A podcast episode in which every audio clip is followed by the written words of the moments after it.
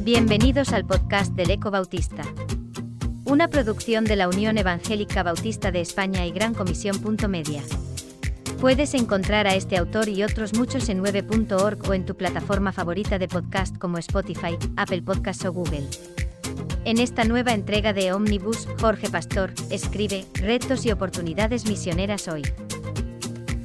¿Se puede hoy comunicar el Evangelio inmutable de Jesucristo en este mundo cambiante? Esta es una de las grandes cuestiones misionológicas que hay que resolver en nuestros días. Ya quedó atrás el tiempo en que Occidente solamente enviaba misioneros a tierras desconocidas. El mundo ahora es la aldea global, aunque todavía haya lugares aislados en regiones solitarias y desconectadas del resto del planeta. Hoy el contacto intercultural entre grupos étnicos no tiene precedentes, ya sea por la inmigración, guerra, desplazamientos, comercio o turismo. Los tiempos han cambiado. Tenemos más oportunidades y recursos. Somos los beneficiarios de más experiencias e investigación que cualquier generación pasada.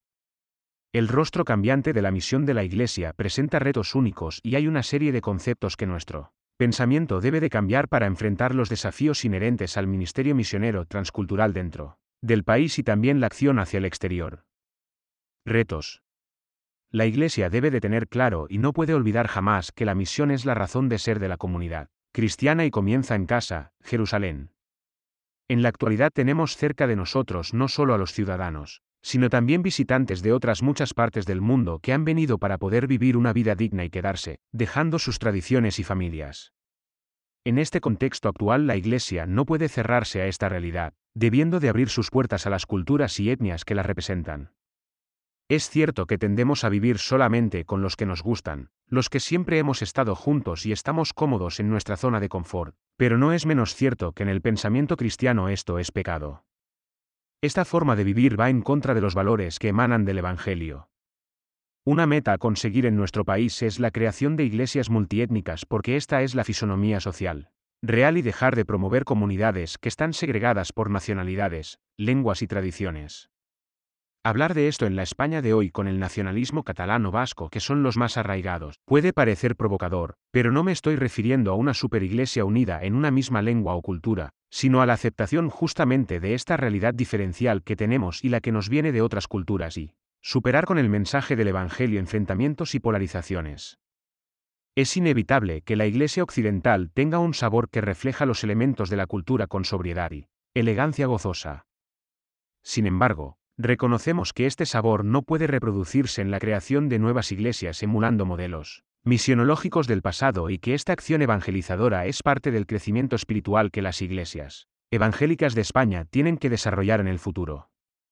Otro reto a conseguir está en no exportar nuestras formas culturales y de nuestro pensamiento occidental cuando abrimos misiones en otros pueblos tanto africanos como hispanoamericanos donde tenemos presencia y lazos que nos unen por proyectos que juntos hemos desarrollado. Sus culturas necesitadas de transformación del Evangelio, como las nuestras, son entornos adecuados en los que la palabra de Dios puede echar raíces. Por lo tanto, no podemos absolutizar ninguna forma de vida cultural ni tampoco ninguna expresión cristiana como auténticamente pura y genuina. En el pasado hemos respetado la idiosincrasia de cada lugar donde estamos sirviendo.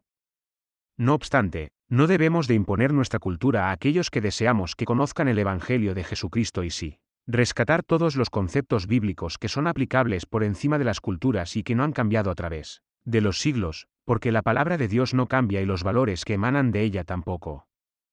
Un mundo de oportunidades. Vivimos en un mundo de oportunidades aunque estemos en medio de la confusión con la entrada de una nueva era que trae otra moralidad como la implantación de la ley de género.